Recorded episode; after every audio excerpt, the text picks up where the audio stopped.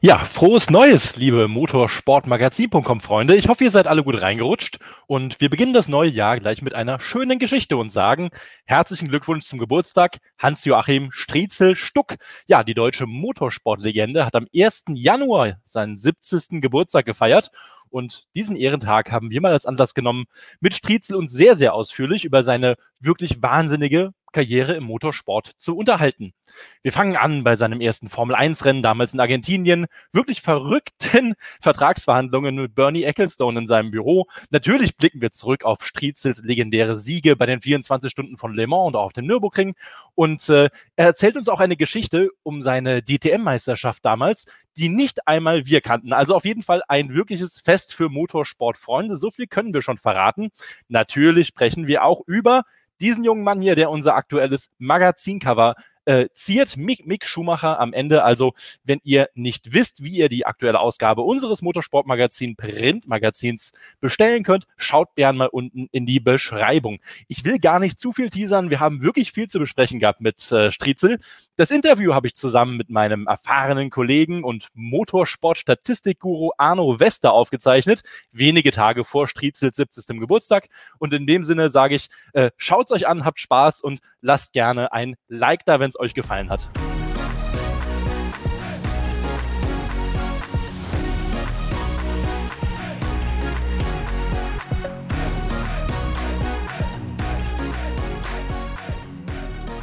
Hi, Servus Striezel. So, bis 12 Uhr hast du Zeit, sagst du, ne? Jawohl. Super, dann sagen wir schon mal vielen Dank, dass du die Zeit nimmst. Das ja. ist danke euch, dass ihr um mich kümmert, finde ich super. Ei, natürlich. Ja, wenn, man nicht, wenn man sich um so eine Legende nicht kümmert, da weiß ich nicht mit dem, was wir noch machen können. Dankeschön. Dann würde ich aber sagen, schießen wir auch direkt los. Okay. Stretzel, was wünschst denn du dir eigentlich zum 70. Geburtstag? Also ich wünsche mir vor allen Dingen mal Gesundheit und ich wünsche mir, dass möglichst schnell unsere so schöne Welt, wie sie einmal war, wieder in eine vernünftige Ordnung kommt. Dass dieses ganze Für und Wider, wo wir gar nicht drauf eingehen, einfach wieder normale Formen annimmt dass wir wieder so leben können, wie wir es eigentlich gewohnt sind. Das ist mir das, ist mir das Wichtigste, weil was jetzt im Moment passiert, ist ja wirklich, muss man sagen, außer Kontrolle geraten. Das ist einfach ein, ein Riesenmist, muss ich sagen. Das, glaube ich, hat keiner verdient. Arno, dich hat die Frage, die Striezel-Frage interessiert. Die musst du stellen. Ja, Striezel, wir haben schon über alles Mögliche gesprochen, aber äh, die Ableitung deines Spitznamens, das hat, glaube ich, mit deiner Tante zu tun. Richtig. Genau. Aber ja, aber? Aber was noch, glaube ich, noch nie einer aufgelöst hat, wieso wirst, schreibst du die, nicht du, sondern die Medien und alle, die dich kennen, einmal mit T in der Mitte und einmal ohne? Ja, das ist, weiß ich nicht, wie das kommt. Also richtig ist mit allen Schikanen, mit IE, TZ und EL. Das ganze Programm ist das Richtige.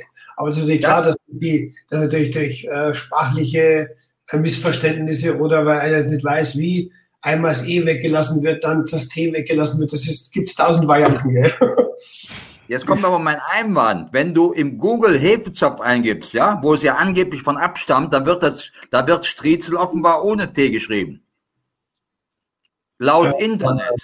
Nee, also, also in, in Wien, der, der, der Honig, der, der, der, dieser Rosinen, ah, okay. Der, daher kommt das ja, den nehme ich an. Den schreibt okay. man auch mit Schikanen. Ah, alles klar. Sehr gut. Dann haben wir, das nach, haben wir das nach 70 Jahren endlich mal geklärt. ich nehme an, dass es daher kommt, weil ja die Tante Emmy muss ja mich damals schon recht komisch gefunden haben beim zum Aussehen und hat das wahrscheinlich mit diesem Hefezopf da mit dem damals verglichen. Ne? Dann schauen wir aber ähnlich weit zurück, Striezel. Dein erstes Autorennen, 18 Jahre warst du damals alt, mit einem mhm. Köpfchen BMW mit einem 2002er auf dem Nürburgring. Ja. Das musst du mal kurz erzählen. Wie, wie kam es dazu? Also es kam dazu, nachdem ich ja meinen Vater bei diesen Lehrgängen der Scuderia Hanseat am Nürburgring begleitet habe. Äh, und er am Karussell, der, der Karusselldirektor war, das war sein Abschnitt, durfte ich da schon mitfahren. Und dann ist bei diesem Lehrgang einmal dem Hans-Peter Köpfchen, dem damaligen BMW-Tuner, meine spektakuläre Fahrweise aufgefallen. Und hat gesagt, hör mal, ähm, ich glaube 14 Tage später ist das Rennen am Nürburgring, 300 Kilometer Rennen, das ist der Auftakt jedenfalls, willst du da von mir mal Auto fahren? Ich sagte, na klar, müssen wir den Vater fragen gehen. Dann sind wir zusammen zum Papi. Und dann hat der Papi erstmal gesagt, nein, gell. Weil er hatte schon gewusst, wenn er jetzt einmal Ja sagt, dann ist die Scheiße am Dampfen. Ne? Aber da war es dann zu spät, haben dann überzeugt. Und somit bekam ich dann von höchster Stimme das Okay, dieses Rennen zu fahren. Und da war das mein erstes Rennen mit, mit dem 202 Ti der damals noch per Achse zum Nürburgring kam, der kam ins Fahrerlager, hat die Stoßstangen abgeschraubt, die Sitze ausgebaut, die Nummernschilder weggeschraubt und die, die Scheinwerfer überklebt mit dem typischen X. Und da war das sein Auto. Und dann ging es los, volles Programm. Ne? Und es und ist verrückt. Ich werde nie vergessen, dass ich bei diesem ersten Rennen, bin ich glaube ich Dritter oder Vierter geworden, weiß nicht mehr genau, musste ich ein paar Mal aussteigen, weil immer bei Sprunghügeln das Gasgestänge sich ausgehängt hat. Da musste ich anhalten, die Haube auf das Ding wieder ein und wieder weiterfahren. Ne? Aber es war cool, war ein cooler Einstand. Ne? Guter Einstand und ein Jahr später, Striezel, hast du schon zum ersten Mal den 24-Stunden-Rennen auf dem Nürburgring gewonnen. Ebenfalls ja. mit, einem, mit einem Köpfchen BMW. Äh, total verrückt. Und aber 1972 hast du ähm, die 24 Stunden von Spar gewonnen. Und mhm. wir haben mal rausgeschaut, Arno, das darfst du übernehmen. Äh, du hast bis heute einen Rekord aufgestellt. Der gilt bis heute. Welcher ist das? Kennst du, kennst du den Rekord, Striezel, der bis heute noch Gültigkeit hat? Äh, also im Moment wüsste ich jetzt nicht, gell? Also, ich lese dir vor, was ich mir dazu notiert habe. In einem Werks Capri RS 2600 der ja. Kölner Fortwerke gewann Hans-Joachim Schuck gemeinsam mit Jochen Maas den Ardennen-Langstreckenklassiker, ein Rennen zur Turnwagen-EM. Dabei stellte das Duo mit 4.498,436 Kilometer einen bis heute bestehenden Distanzrekord auf. Das ist ja cool, da war, da war noch die alte Strecke ohne Schikanen, ohne alles, gell? Das ist ja cool, gell? Habe ich nicht gewusst. Gratuliere, ja. das hast gut gemacht. Also, das ist ja geil, ne? Das ist ja cool. In dem Zusammenhang, in dem Zusammenhang habe ich mir gedacht, das wissen ja auch nicht so viele. Damals wurde ja tatsächlich immer zu zweit gefahren oder meistens. Ja, genau. Das, war dann, das ist ja, das ist ja heute eigentlich unvorstellbar. Was kannst du aus dieser Zeit eigentlich erzählen, wo man ein 24-Stunden-Rennen, man kam ja eigentlich gar nicht zum Schlafen, zu zweit fahren musste? Oder das war ja so. Na gut, du warst natürlich in höchster Anspannung. Und ich sag dir eins, wie ich dann später auch mit Porsche, Le Mans und andere Dinge mit teilweise mit drei und sogar mit vier Fahrern gefahren bin, sage ich dir eins, je länger die Pause zwischen den Stints war, desto mehr bist du aus dem Rhythmus gekommen. Es war eigentlich super, wenn du immer diesen Level an Adrenalin, Oberkante, Unterlippe konstant gehabt hast, dann hast du nicht irgendwie da zwischendrin abgebaut. Wenn ich zum Beispiel in, in Le Mans, wenn ich mit, mit dem Holbert und dem Bell gefahren bin, da hatte ich ja gute eineinhalb Stunden Zeit, mich da auch mal hinzulegen, zu duschen und eine Massage zu kriegen. Das war aber kontraproduktiv, weil du hast wieder etwas Zeit gebraucht, bis du wieder reinkommst, gerade in den, in den Nachtstunden. Also für mich war die es natürlich sehr anstrengend, zu zweit zu fahren, aber es war, halt, war mir lieber, muss ich ganz ehrlich sagen. Anstrengend, was meinst du damit? Körperlich oder geistig, mental? Alles zusammen, weil du hast sowohl bei den Autos früher ja keine, ob das jetzt ein Porsche oder Capri war, keine Servolenkung gehabt, du hast äh, schalten müssen, du hattest keine Servobremse, du hattest kein ABS, kein ASR, den ganzen Schnickschnack. Also du warst wirklich körperlich und, und geistig musstest du dich 100% konzentrieren. Deswegen war auch dann, wenn das Rennen vorbei war, schon die Erschöpfung immer relativ neu, muss man sagen. Daraus leite ich ab, dass ein, dass ein Start bei einem 24-Stunden-Rennen damals deutlich anspruchsvoller war als heute. Naja, das würde ich nicht sagen. Dadurch, dass du ja auch in diesen Jahren äh, von, von dem Material her nicht 24 Stunden praktisch 95 Prozent fahren konntest, Auto abverlangen konntest, du musstest ja auf die Bremsen achten und auf den Motor achten. Da war vielleicht der eigentliche Fahreinsatz vielleicht zwischen 70 und 80 Prozent. Ah das ja, okay. War ein bisschen Anführungszeichen geringer, aber es war eine größere Aufgabe. Heute können die Fahrer dank dem, was sie alles haben, der Klimaanlage im Auto und, und was ich weiß alles, sich mehr aufs Fahren konzentrieren, das Auto mehr nützen, weil das ja perfekt hält, muss man sagen, heutzutage. Und dadurch fahren die natürlich auch mehr am Limit, wie wir das damals gemacht haben. Also ich glaube, das ist irgendwie, vielleicht sieht das wieder aus im Endeffekt. Ne?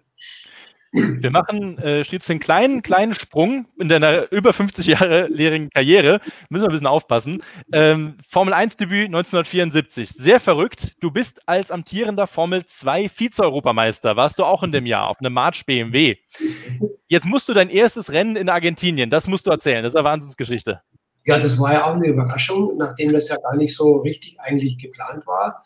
Im Herbst kam dann, oder im November, weiß ich noch, kam dann der Max Musley äh, zu meinem Vater nach Greinau und zu mir und sagt, du, der uns verlässt, der Jean-Pierre Javier, und wir haben da einen Platz frei und würden gerne, dass du da fährst.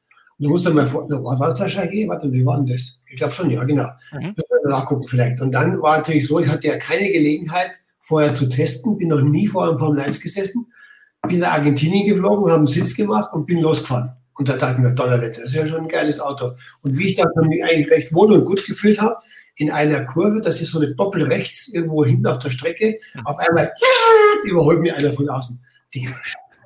Der war aber richtig schnell. Also, nicht, wer das war. Und da dachte ich so, jetzt, jetzt bin ich bedient, ne? jetzt muss ich was machen. Und da bin ich ins Fahrlager zum Carlos Reutemann, den ich nicht persönlich, aber vom, vom Namen her kannte. Er ist ein Argentinier. Habe gesagt, gesagt, hallo Carlos, mein Name ist Hans Stuck, bin junger Formel-1-Fahrer, bin zum ersten Mal hier. Kannst du mir mal die Strecke erklären? Sagt ja klar, zack, sind wir raus ins Fahrlager, haben, hat sich in sein Auto gesetzt, mich neben dran, sein Privatwagen dann sind wir zehnmal rumgefahren und die Strecke erklärt. Das war natürlich sensationell. Und es dann ging es wesentlich besser. Ich weiß gar nicht, wo ich, wo ich im Training war, weiß ich gar nicht. Aber jedenfalls nicht, nicht, nicht ganz weit hinten. Gell. Da muss ich sagen, das war schon sehr kollegial, sehr kameradschaftlich. Hat mir viel gebracht. Ne? Unglaublich, heute gar nicht mehr vorstellbar, diese ganzen Abläufe. Ne? Ja, also schwierig. ja.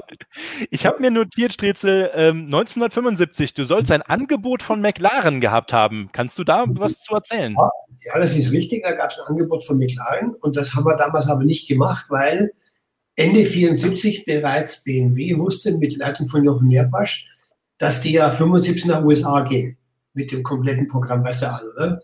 Und da war natürlich dann logisch, dass, sagen wir mal, mit BMW auch sagen wir mal, der Bayer da mit rübergeht als Tourenwagenfahrer. Und damit hätte es da einen Konflikt gegeben, äh, weil ich hätte das nicht machen können, wenn ich komplett für McLaren die Formel 1 so gefahren bin. Das war im Nachhinein vielleicht schade, aber andererseits muss ich sagen, habe ich mit BMW auch viele gute Jahre gehabt. BMW war für mich ein sicherer Hafen. Schade, aber halt, so war es halt. Ne? Du hast eben schon Max Mosley erwähnt, dann sage ich noch Bernie Ecclestone. Mit ja. dem hattest du auch ein paar ganz interessante Begebenheiten, 1977 vor allem in deiner mhm. Formel 1-Zeit. Kannst du uns das ein bisschen erzählen, was da los war? Ja, also der erste, wir kannten es natürlich von der Formel 1 her, mit sehr großem Respekt. Und dann ist ja leider Gottes 77 im Frühjahr der Carlos Pace mit dem Flugzeug abgestürzt in Brasilien. Und dann gab es einen Anruf von Bernie, sagt du Hans, du hast ja mitbekommen den tragischen Unfall.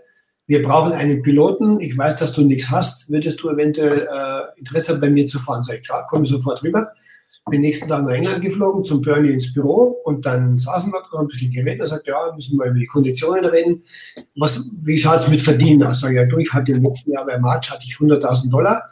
Das war damals ein Haufen Geld im Dollar gesehen. Du weißt, ich muss meine Mutter versorgen und so weiter und so fort. Das wäre schon irgendwo so die Richtung, wo wir hindenken. Mhm, sagt er. Plötzlich mal, klingelt das Telefon. Geht er hin, sagt, ah, hallo Arturo, yes, how are you? Yes, fine, and so, bla, bla, bla. I call you later.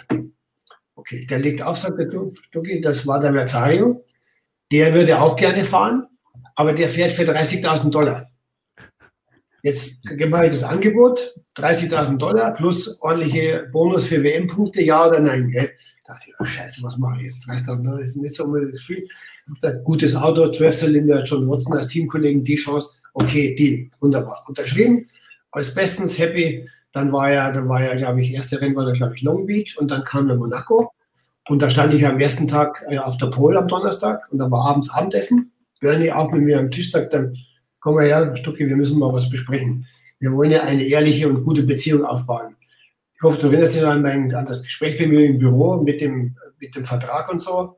Und wo dann der Marzari angerufen hat, also, ja, ich weiß ich, klar, hast du mich runtergehandelt um 5000 Dollar, sagt er, du, ich muss ehrlich sein, es war nicht der Arturo, es war meine Sekretärin im Vorzimmer. Ne? das ist halt der Bernie, da war ich ihm dann nie böse drin, habe dann auch gut Punkte gemacht.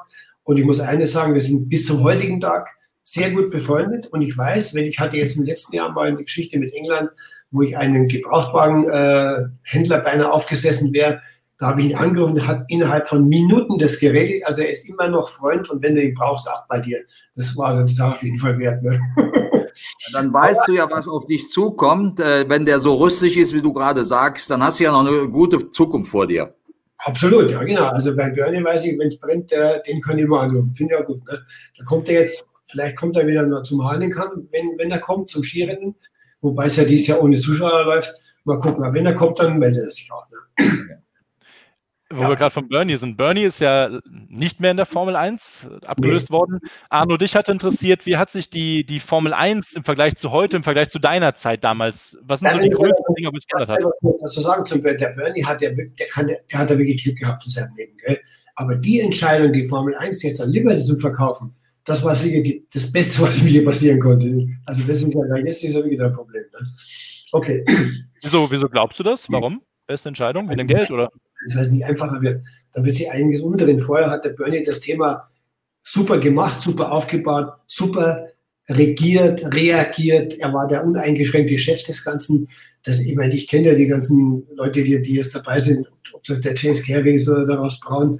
Da ist ja kein, Entschuldigung, ich sage, die haben ja keine Richtung. Ne? Und der, einer, der es gewusst hätte, wie es jetzt gehört, das wäre der, wär der Bernie gewesen. Ne? Wenn ich jetzt überlege, diese, die ellenlangen Gespräche auch mit, mit, mit Joe Top, mit dem ich gut befreundet bin, jetzt auch diese Corona-Geschichte mal als Anlass zu nehmen, Dinge neu auf die Schiene zu stellen, ob das Nachwuchsformeln, ob das GT-Serien, Tourenwagen-Serien, Formel 1 sind, der hat es ja nicht mal hinbekommen, dem, dem, dem Todd ein paar Mal gesagt, lass uns doch mal eine Welt-Motorsport-Videokonferenz machen. Mit Streckenbetreibern, mit Teambesitzern aus allen Formeln.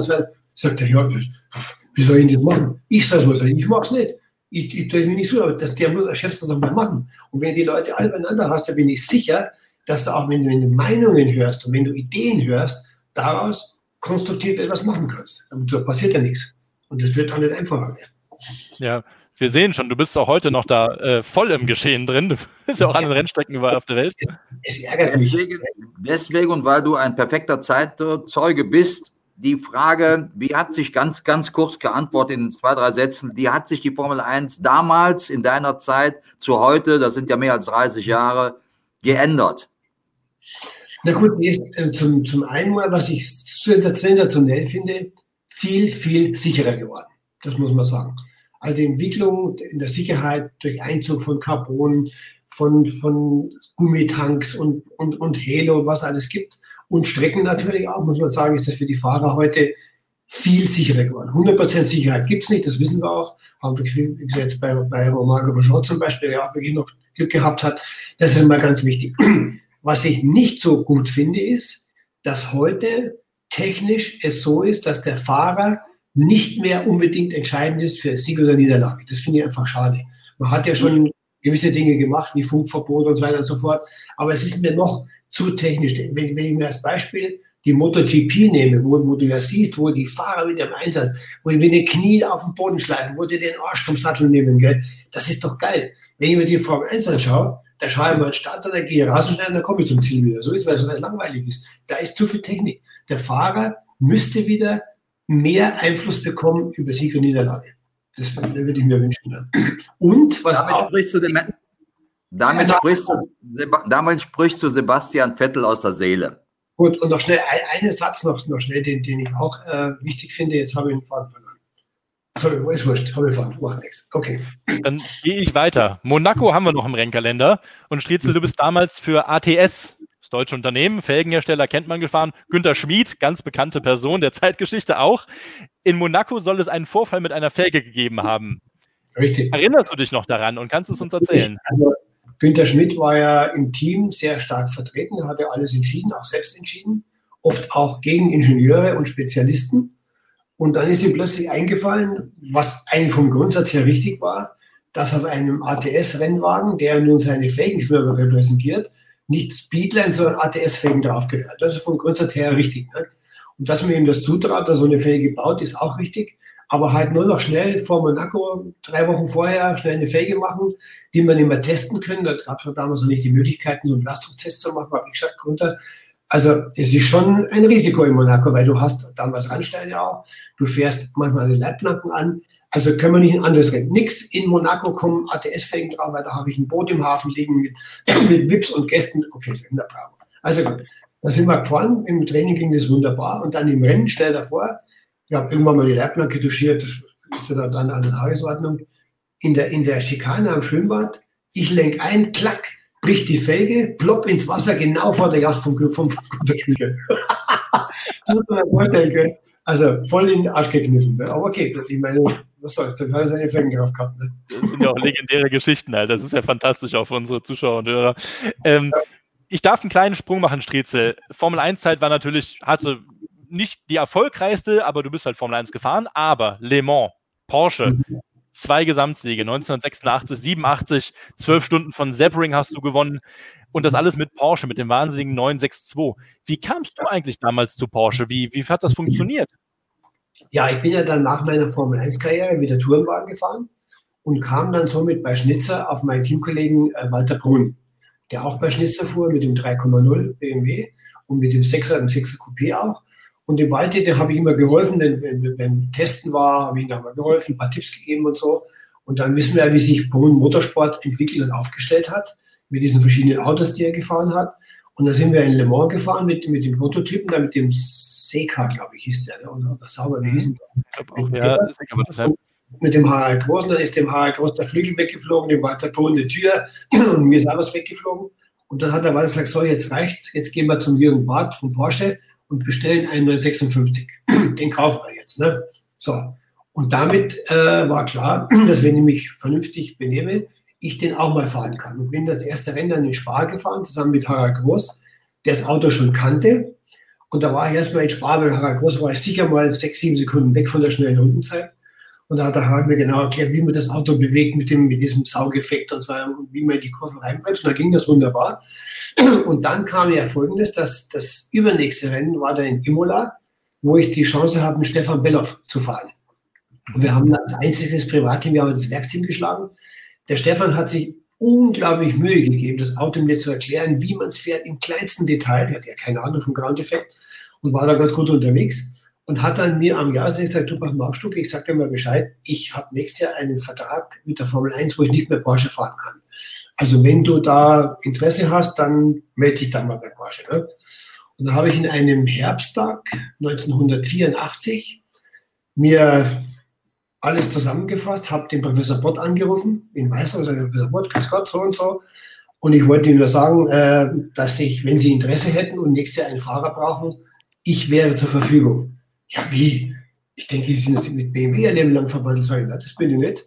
Der Vertrag läuft aus, wir machen das von Jahr auf Jahr. Also wenn Sie Interesse haben, dann würde ich meine volle Arbeitskraft zusichern mit allem drum und dran. Dann können wir gerne, ja bitte kommen Sie morgen früh ins Büro, hat er gesagt. Ja, bin am nächsten Tag nach Stuttgart gefahren. Dann haben wir im Büro gesessen. Das hat gedauert 15 Minuten, waren wir uns einig. Der Vertrag, der hat war eine Seite, heute sind es 100 Seiten.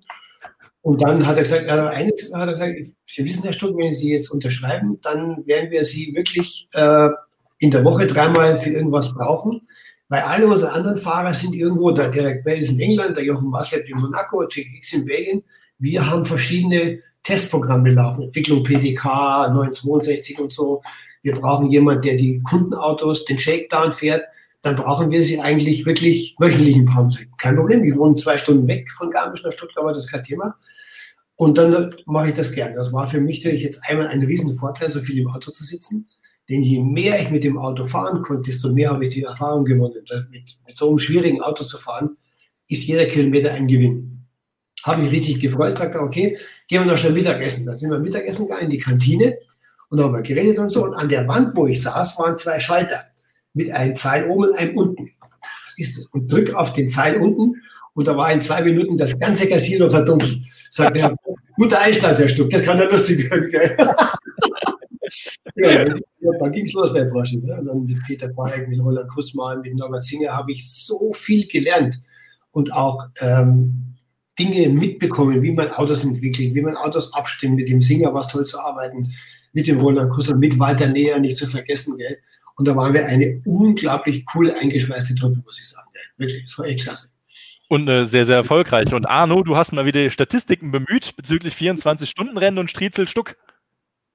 Ja, Striezel, was, wenn du das mit 72 und äh, Spar und Ford Sieg und damit ähm, diese Distanz, diesen Restanzrekord nicht wusstest, dann weißt du wahrscheinlich auch nicht, dass du der einzige Fahrer weltweit bist, dem das Kunststück gelungen ist, bei den drei berühmten Langstreckenrennen in Spa am Nürburgring, also in der Reihenfolge Nürburgring, Spa und Le Mans zu gewinnen. Ja, cool. Und das noch innerhalb von 17 Jahren, mindestens einmal. Da bist du der Einzige bis heute weltweit. Ist das wahr? Das ist ja toll, gell? Das ist ja klasse. Ist so. Aber jetzt kommt die alles entscheidende Frage. Du hättest dem Ganzen noch eins draufsetzen können, sozusagen als i-Tüpfelchen, nämlich Daytona. Kannst du uns ja. verraten, warum du in Daytona nie gewonnen hast? Hat nicht funktioniert, gell? Das war so, so erfolgreich, wie ich in Sebring war. Daytona, da irgendein Scheiß dazwischen, gell? Das gibt so, so Dinge, das hätte ich auch gesagt, wenn, ich gefragt, was, was hast du nicht gewonnen, was du gewinnen wolltest, weil Daytona, wir sind 24 Stunden. Das hat nicht geklappt, war immer irgendwas. Ob, ob da mal dies war oder jenes war. Das. Aber es hat, Daytona hat insofern einen Vorteil, dass ich ausgefallen bin, weil ich nämlich dann, ähm, das war dann, glaube ich, 86 sind wir gefahren, ich bin nachts ausgefallen, den Johannes in der Nacht gezeugt habe. Das war also schon mal nicht schlecht. Ne? also war es auch ein Sieg. das habe ich auch noch nicht gehört. Sehr schöne Geschichte. es ist immer wieder, es ist verrückt, Wahnsinn. Äh, aber Striezel, sagst du, ähm, was war denn eigentlich so dein, äh, dein bestes oder dein, dein, beliebtestes Rennauto? War es, das der, war es der Porsche oder war es ein anderes Auto? Was bist du am liebsten gefahren in deiner Karriere? Nee, das war ganz klar der Porsche 962. Die, die Kombination aus Leistung, aerodynamischem Abtrieb, Reifenbreite, das Auto sah cool aus und, das, und die Erfolge, die ich mit erringen durfte, mitentwickelt habe, das Auto auch, das war also ohne jede Frage mein liebstes Rennauto. Gar keine ja. Frage. Klare Antwort. Ich habe noch ein anderes Rennauto für dich und zwar den, die Vorstandskutsche hieß die, glaube ich, damals, nämlich der Audi V8 in der DTM. Kleiner ja. Sprung, 1990, du bist direkt mal Meister geworden mit diesem Auto, was eigentlich kein DTM-Auto ist, um einen Mercedes oder BMW M3 damals zu schlagen. Wie ja. hast du diese Saison, diesen Erfolg auch wahrgenommen? Ja gut, es fing ja an, dass es einen Anruf von Professor Pierich gab, der gesagt hat, der war noch in den USA, da waren der 89 unterwegs in der, in der IMSA, sagt der Herr Stuck, wir haben nächstes Jahr ein anderes Programm, wir hatten ja mal über Pikes Peak auch gesprochen in den Tagen dann kam ja diese Geschichte in den USA mit dem Audi, wo der rückwärts da diesen ihr Kind überfahren hat, mit diesem Rückwärtsgangproblem. Wir müssen unsere Aktivitäten woanders hin verlegen. Wir haben entschieden, wir fahren mit dem Audi 200 DTM.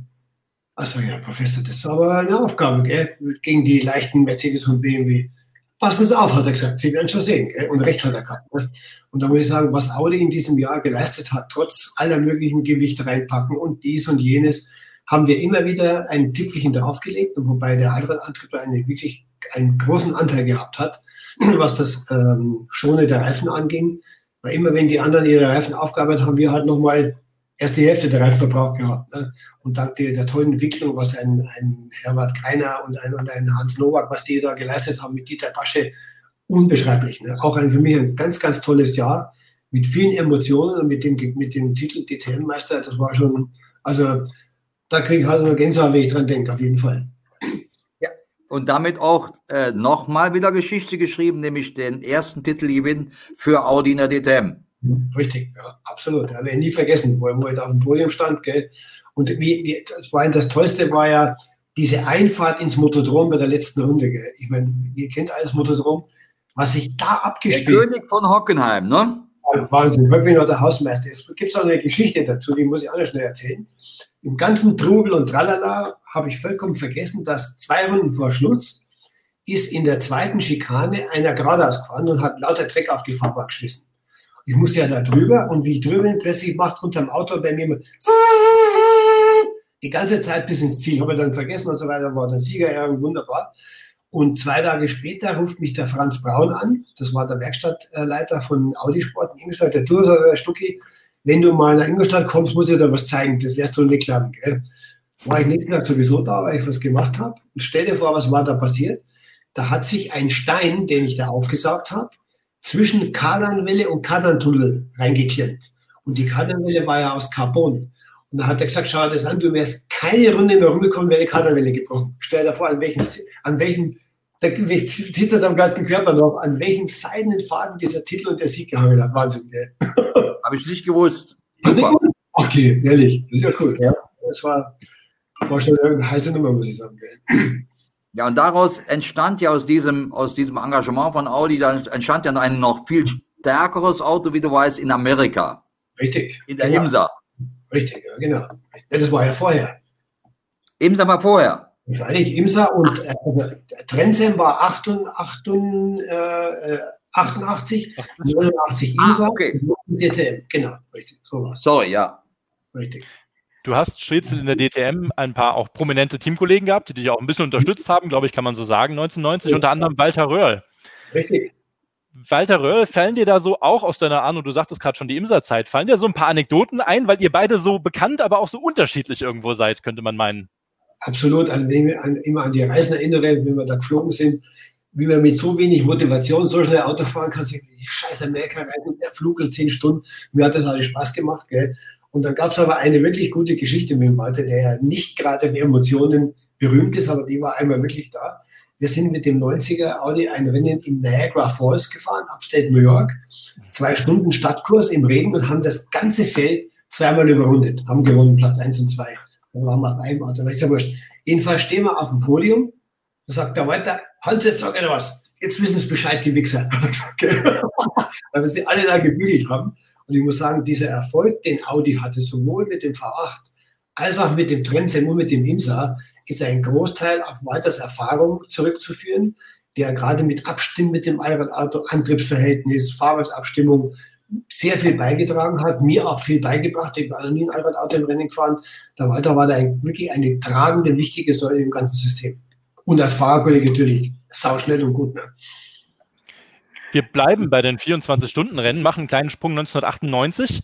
Hast du nochmal die 24 Stunden von Nürburgring mit einem 320er BMW Diesel gewonnen damals? Ja, genau. Und Arno, da lasse ich wieder dich als Statistikfuchs ran. 24-Stunden-Rennen. Ja, und schon wieder haben wir was Historisches gefunden von Herrn Stuck. Du weißt ja. wahrscheinlich nicht, dass du als einziger oder der erfolgreichste BMW-Fahrer mit drei Gesamtsiegen bist und dazu noch mit drei verschiedenen Teams, nämlich Köpfchen, mit äh, Günter Warthofer als BMW Motorsport Verantwortlicher und Schnitzer. Schnitzer, genau, richtig, ja. Gut, gut recherchiert. ja, Stichwort, Stichwort äh, Striezel, ein trauriges Stichwort Schnitzer. Die, die Motorsportwelt ist entsetzt, was wir gerade vor ein paar Tagen aus München gehört haben. Äh, möchtest du da was zu sagen? Zum Ende, zum leider zum Ende und zur Firmenschließung in Freilassing. Ja, also ich kann nur eines sagen, ich bin da sehr traurig drüber, weil Tradition für mich auch eine große Rolle spielt. Nicht zuletzt war ich auch lange Zeit ein Teil des Schnitzerteams. Man musste die Entscheidung von BMW akzeptieren, die wir Gründe dazu haben. Nachvollziehbar ist sie für mich nicht. Das, das will ich jetzt mal so sagen. Allerdings muss man natürlich auch sagen, dass durch den traurigen Verlust von Charlie Lam, der im letzten Jahr gestorben ist, da auch ein wichtiger Teil natürlich äh, weggefallen ist.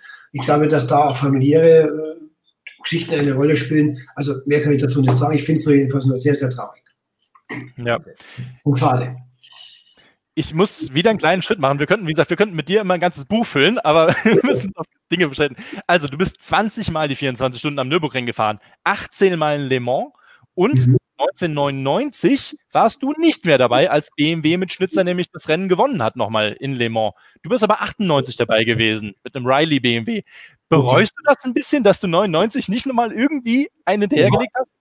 Ja, mit Sicherheit, zumal ja wir 98 leider mit so einem Lagerschaden da ausgefallen sind.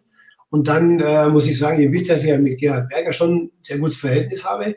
Dann kam der Berger ja als Motorsportchef zu BMW und hat da gesagt, hör mal, der, der Soper und der Stuck, wie alt seid ihr überhaupt? Ich seid gar nicht mehr fit für den ich brauche man nicht mehr. Und dann waren wir aussortiert, gell? schnell ging das. Ne? Deswegen war es dann für mich hinterher noch umso wichtiger, dann nochmal einen Nürburgring zu gewinnen, dem Gerd zu zeigen, dass hier von wegen alter Mann und so. Gell? Aber es haben mittlerweile das ausgeredet, das Thema ist vorbei. Aber den Sieg hätte ich schon mal ganz gerne äh, mitgemacht, auf jeden Fall. Aber okay, no, no regrets. Kommen wir nochmal äh, kleiner Sprung, da kommen wir auch nochmal zu. 2008 bist du zum VW-Konzern gegangen und warst da viele Jahre tätig. Als Markenbotschafter, aber auch als Rennfahrer bist du noch fünf, fünfmal die 24 Stunden gefahren.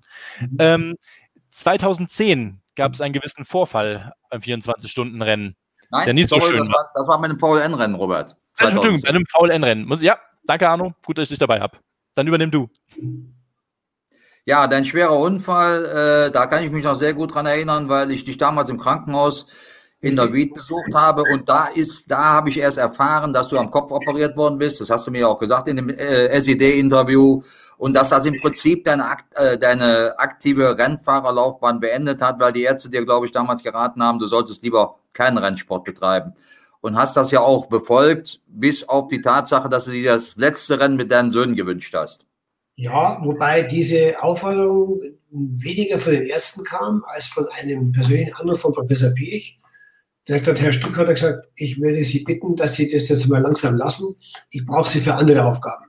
Da habe ich gesagt, werde ich, Ihnen, werde ich versuchen, Herr Professor, aber so ein, zwei Dinge müssen schon noch passieren, hat akzeptiert. Und so war das dann auch, ja, richtig. Das war, aber ich muss eins sagen, der, der eigentliche, die, dieser Unfall, der war zwar unnötig, weil das Auto da stand, das war zwar schade, auch mit dieser Verletzung am Kopf und so weiter, habe ich ein Riesenglück gehabt, dass zum richtigen Zeitpunkt der richtige Arzt da äh, mit rumoperiert hat. Siehst du bei der Monika Lierhaus, die immer noch da äh, irgendwelche Nachwehen hat. Aber der eigentliche letzte Unfall war ja dann im Rahmen eines VLN-Rennen, wo ich in der, in der Senke da in, nach der Antoniusbuche äh, das Auto am Dämpfern hatte, mich da auch nochmal richtig äh, auf die Leibler gesetzt habe und dann gesagt, so jetzt lassen wir es dann wirklich sein. Das, jetzt muss es nicht herausfordern. Gell? Und wie gesagt, wenn ich heute noch äh, meine Taxifahrten mache, da finde ich das schön. Und wenn ich mit, mit Autos mit Porsche oder Autounion darf und Papi fahren darf, dann macht man das so, dass da nach Menschengemessen nichts passiert. Aber wenn ich zum Beispiel jetzt in diesem Jahr das ganze Jahr nicht zum Taxifahren komme, da geht mir richtig was ab. Gell? Das, mir, das Rennauto fehlt mir das ist irgendwie halt ein Teil meines Lebens, muss ich ehrlich zugeben. Ich hoffe, dass nächstes Jahr das wieder weitergeht. Das ist mein größter Wunsch zum Geburtstag. Ja. 2011 bist du das letzte Mal am Nürburgring gefahren mit deinen beiden Söhnen, mit Dennis Rosbeck auf einem Reit, auf einem Lamborghini. Ähm, ja, wie war das so, dein letztes Rennen? Wo du, das ist mein letztes großes Rennen im Rennauto. Na gut, für mich einmal am Nürburgring. In Nürburgring habe ich angefangen, 69, und am Nürburgring zu Ende zu fahren. Dann mit meinen beiden Söhnen, da kam die Inspiration, kam daher mit Porsche, wo ja mal die drei Adrettis in Le Mans gefahren sind. Da habe ich gesagt, das wäre was mit dreimal Stück und den Dennis Rostek dazu haben wir auch dann gemacht. Unser Ansatz war, wir wollen das Rennen zu Ende fahren. Für elf waren wir zufrieden. Aber diese letzten beiden Runden, die ich da gefahren bin, gell, das werde ich in meinem Leben auch nie vergessen. Gell. Was da die Zuschauer, Plakate und Fahnen und gewunken und gejubelt haben. Und dann sind wir jetzt zu dritt und zu viert wirklich in den Arm gelegen, haben auch, gebe ich zu, auch ein bisschen geweint das letzte Rennen war, was dann was ja nicht war im Endeffekt. Aber das war schon äh, brutal emotional und wirklich der Rückblick auf eine tolle und vor allen Dingen Karriere, wo man überlebt hat. Das muss man auch mal sehen, wenn, wenn du überlegst, bei wie vielen nicht Unfällen in der Formel 1 Glück gehabt haben mit Tom Price, beim Ronnie Peterson und andere Dinge und auch mit dem 965 habe ich, habe ich auch jede Menge Unfälle gehabt, aber immer Gott sei Dank rückwärts eingeschlagen und Schwein gehabt. Da muss ich meinen Schutzengeln schon mal wirklich äh, mega, mega Danke sagen, dass sie mich da beschützt haben. Gell. Also ein Abschluss. Und heute hier zu sitzen mit 70 und noch wirklich, kann ich sagen, gut fit zu sein. Es gibt nichts, was ich nicht machen kann. Habe eine tolle Frau, habe zwei tolle Buben, zwei tolle Hunde. Was fällt mir mehr? Ne? Du hast große Emotionen, große Emotionen. Nach 43, ich mache ein Ausrufezeichen hinter, nach 43 Jahren im Rennsport. Also die Statistik habe ich leider nicht, aber ich bin sicher, es gibt nicht viele Rennfahrer, die sagen, die zurückblicken können auf 43 oder sogar mehr Jahre aktiv. Danke, lieber Arno, danke. Ich, ich bin da, also stolz ist, vielleicht der falsche, der falsche Ausdruck, aber ich, ich finde es einfach nur toll und, und danke dafür allen, die da beteiligen, was ich erleben durfte. Überleg mal die Zeit von 69 bis jetzt, die Schritte im Rennsport, in der Sicherheit, in der Technik, was ich alles sehen durfte, was ich erleben durfte. Ich durfte in, in Königshäuser gehen. Ich durfte den, den König von Spanien veräppeln. Gell? Ich bin der King of Bavaria, so weit weg. konnte schon machen. Gell? und was ich alles erleben durfte, also kann ich nur sagen, sensationell. Stritzel, du bist noch hier. VW Motorsport gibt es nicht mehr. Das wurde eingestellt nach über 50 Jahren, dieses Programm. Das müsste dir auch wehtun, oder? Ja, ihr wisst ja, dass ich nach wie vor im Konzern Repräsentant Motorsport bin. Äh, wir haben darüber lange diskutiert man muss die Entscheidung der Vorstände da akzeptieren. Ich meine, die müssen auch ihre, ihre Planung machen. Wir brauchen nicht reden, dass da auch Dinge sich künftig ändern werden oder Änderungen sind. Und wenn halt ein Vorstandsbeschluss entscheidet, bei Motorsport gibt es keine Aktivitäten mehr, wird das akzeptiert. Da kannst du nichts machen. Ich meine, das muss man sehen. Du siehst ja, was bei Audi passiert, dies, was bei BMW passiert, was Porsche macht. Es wird sicher im Konzern immer Marken geben, die dem Motorsport treu bleiben. Das ist auch wichtig. Aber dass da eine oder andere Mal eine Änderung kommt, das ist halt so. Das hat es immer schon, immer schon gegeben. Da werden wir versuchen, hinzukriegen. Ne? Wir drücken die Daumen. Ganz kurz, Stilze, müssen wir gerade über deine Zeit als DMSB-Präsident ab 2012 bis 2020 reden. Wie kam es dazu? Und natürlich auch die Frage, warum bist du zurückgetreten und auch zu diesem Zeitpunkt? Ja, kam dazu, nachdem ich Hermann Tomschick, mit dem ich ja äh, lange äh, gut bekannt bin, gefragt habe, ob es ein Amt für mich wäre. Da habe ich gesagt, du Hermann, ich bin kein Politiker, aber es ist für mich die Gelegenheit, meinem Sport was zurückzugeben, der mich über viele Jahre beschäftigt, äh, ernährt hat, dem ich Erfolg gehabt habe. Und ich bin sicher, ich kann da einiges zurückgeben. Das war auch dann der Fall. Das hat gut funktioniert. Denken wir nur an Nürburgring. Es hätte dann nach dem Unfall in diesem Jahr sicherlich kein Rennen gegeben, 24 Stunden, wenn wir nicht diese Maßnahmen ergriffen hätten, für die ich so im Briefkasten im Balkhausen Morddrohungen bekommen habe. Gell? Aber schlussendlich sind wir Rennen gefahren und das hat alles funktioniert. Ich glaube, es hat gut funktioniert. Aber dann muss ich sagen, im Januar diesen Jahres gab es intern im DMSB Vorfälle, die mich äh, dazu veranlasst haben, aus persönlichen Gründen das Amt niederzulegen. Die Entscheidung war auch richtig. Auspunkt. Willst du auch nicht drauf, drauf eingehen, diese persönlichen Gründe? Persönliche Gründe.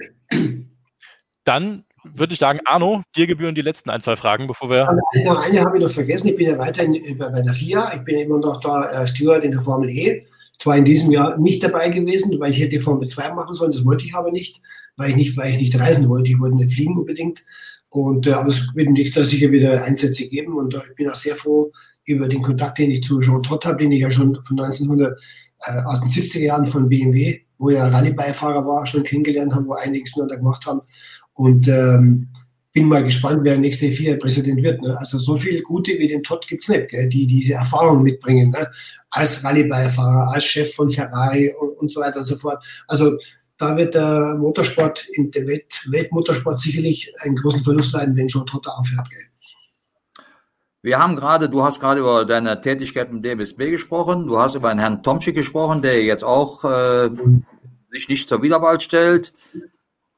Was sagst du denn zu den politischen äh, Dingen, die ja im Moment sogar öffentlich äh, diskutiert werden, dass der Gerhard Berger als Chef der DTM in Zukunft nicht mehr mit dem ADAC und dem DMSB zusammenarbeiten möchte? Das ist doch sicherlich überraschend. Das ist überraschend, ja. Ich meine, ihr wisst, Gerhard wohnt von mir zehn Kilometer entfernt. Wir haben sehr häufig Kontakt. Ich habe ihn jetzt in einigen Dingen auch unterstützt und auch beraten. Wir haben lange diskutiert über das Thema GT. Ich glaube, der Gerd ist am richtigen Weg.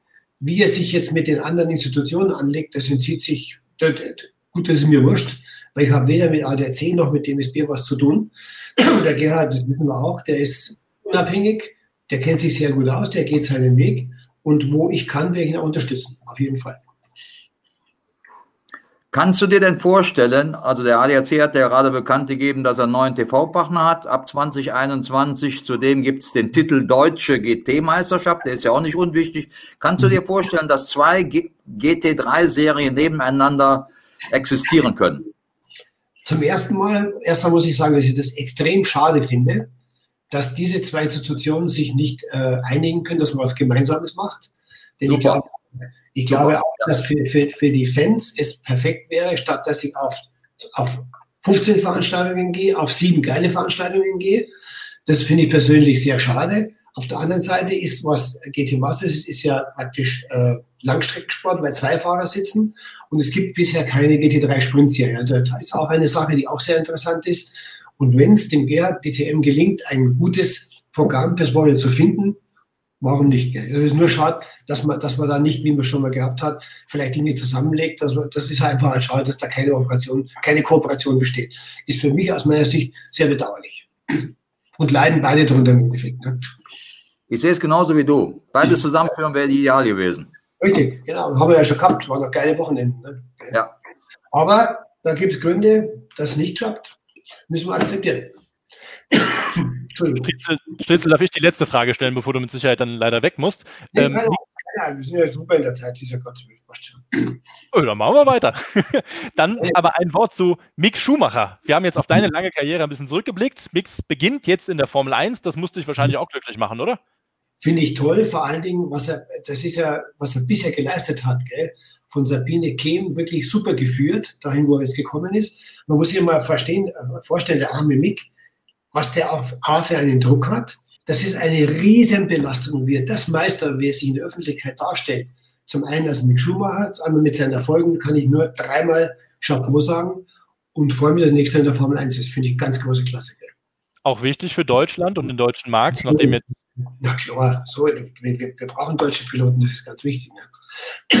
Ne? als, der, als der Mick damals in der Formel 4 angefangen hat, da ging ja der Hype erstmal richtig los nach seiner mhm. Kartzeit. Hast du ihm diesen Weg zugetraut bis jetzt mit dem, wo feststeht, der geht in die Formel 1? Also ich, es war mir klar, wie ich wusste, dass sich Sabine um ihn kümmert, dass er alle Assets hat, die er braucht, um das aus sich zu machen, was er jetzt gemacht hat. Schlussendlich ist immer er noch der Mick. Du weißt ja, da kommt die Pubertät dazu, wie sie entwickelt, das weißt du ja nicht. Aber wie es jetzt gelaufen, muss ich sagen, sensationell. Wunderbar. Du weißt, dass es, du weißt sicherlich viel besser als, als jeder andere, dass es jetzt am Anfang sehr schwierig werden wird, insbesondere in einem Team, was, wo man nicht unbedingt, äh, ja, ich sag mal, äh, gute Platzierungen erwarten kann. Glaubst du trotzdem, dass er seinen Weg in der Formel 1 machen wird? Ja, da, ich bin sicher, dass er gefestigt ist. Und ich glaube auch, dass, wie du jetzt schon gerade sagst, die Leute, die sich ein bisschen auskennen, die wissen, dass er nicht in einem Spitzenteam sitzt. Dadurch ist auf der einen Seite der Druck ein bisschen weg, weil er weiß, gewinnen kann er eh nicht. Wird er jetzt in einem Ferrari sitzen oder einem Mercedes sitzen, wäre der Druck ja unglaublich groß, sich gegen etablierte Stars zu beweisen und hat er den Druck zu gewinnen, den hat er jetzt nicht. Lass den seine Erfahrung machen, sich das Auto gewöhnen. Er muss seinen Teamkollegen bügeln, das wird er, glaube ich, hinkriegen. Und da hat er damit die beste Visitenkarte, um Schritte in ein Top-Team zu machen. Da darf man nichts übereilen. Das ist meine Meinung. Absolut. Den ich muss nochmal, ich, ich muss, weil es mich, ach, ja. Der aktuellen Zeitschrift. Sag du bitte, Arne, ja. Ich muss trotzdem noch mal kurz, auf die DTM zurückkommen, weil du da auch da Vorreiter für viele Experten und ich zähle mich ehrlich gesagt auch dazu.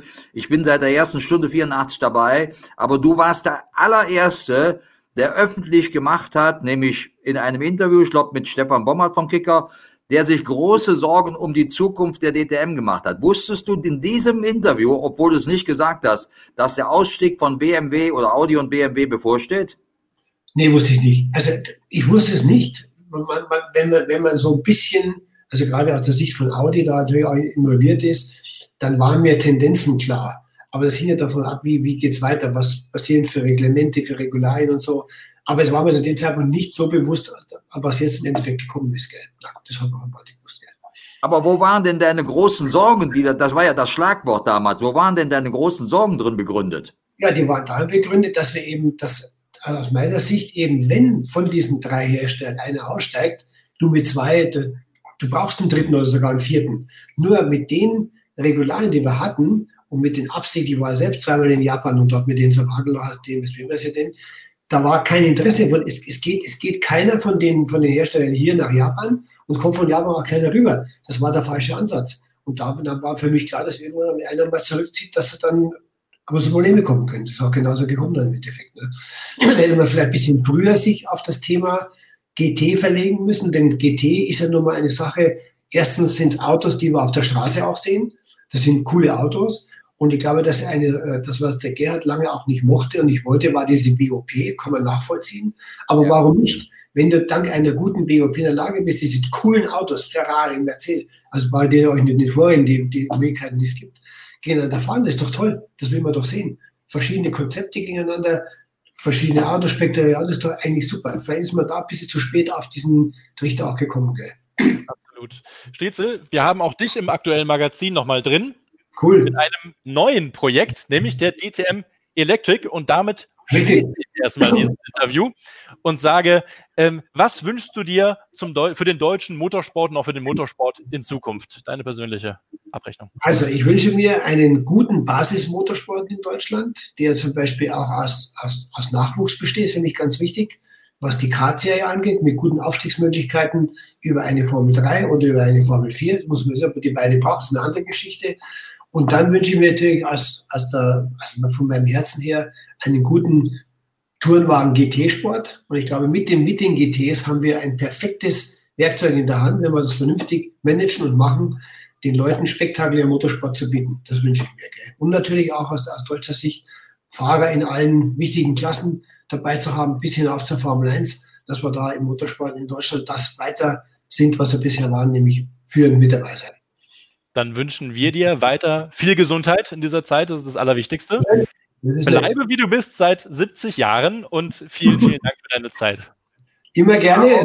Auch schön mit euch zu Robert, Robert, wir haben ja gesagt, wir fangen, wir fangen mit einer privaten Frage an und dann wollen wir ja auch mit einer privaten Frage enden, wenn uns der Striezel die beantwortet. Gut, dann los. Ähm, ist schon etwas länger zurück, aber trotzdem erfreulich wie, wie wir alle offenbar erst viel später erfahren haben, hast du heimlich, angeblich heimlich, deine vierte Ehefrau Uschi, die eben auch im Bild war, geheiratet in New York und angeblich wusste noch nicht mal eine, deine Mutter davon. Ist korrekt, weil wir, weil wir alle machen wollten, nur kein großes Aufheben. Uschi ist eine tolle Frau, die beste von den vielen, die ich hatte, ohne, ohne jede Frage. Und die wollte einfach nicht dieses Stuck-Klischee mitmachen. Die wollte nicht im Stangelwirt mit der Kutsche vorfahren und, und tralala und Geschiss und, und, und Listen machen. Den müssen wir einladen, den können wir einladen, den, müssen, den, den dürfen wir einladen. Da haben wir dann das Geld, dass wir nach New York gehen, alle Papiere vorher vorbereiten. Die zwei Trauzeugen dabei und dann in aller Stille und Spaß heiraten. Ich muss sagen, war echt geil, war echt cool. Bestes Schlusswort, würde ich sagen.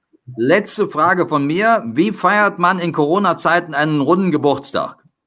Du, das ist ganz einfach. Ich hoffe, dass ich glaube, dass meine Buben reinkommen. Da sind wir gerade dran. Dann machen wir hier schön in Going, machen wir ein schönes, ich werde was schönes Grillen. Ich bin ja, ich grille sehr gerne. Dann werden die Buben schöne Steaks mitbringen aus München vom Feinkostkäfer. Wir grillen schön. Wir werden wahrscheinlich was spielen. Es wird ja dieses Jahr auch kein Feuerwerk geben. Da ich ja bekennender Pyromane bin, ist das, fällt das leider auch raus. Ne? Also es wird ein ruhiger 70. Geburtstag und anders. Und das muss man akzeptieren, das ist halt so. Gell? Wunderbar.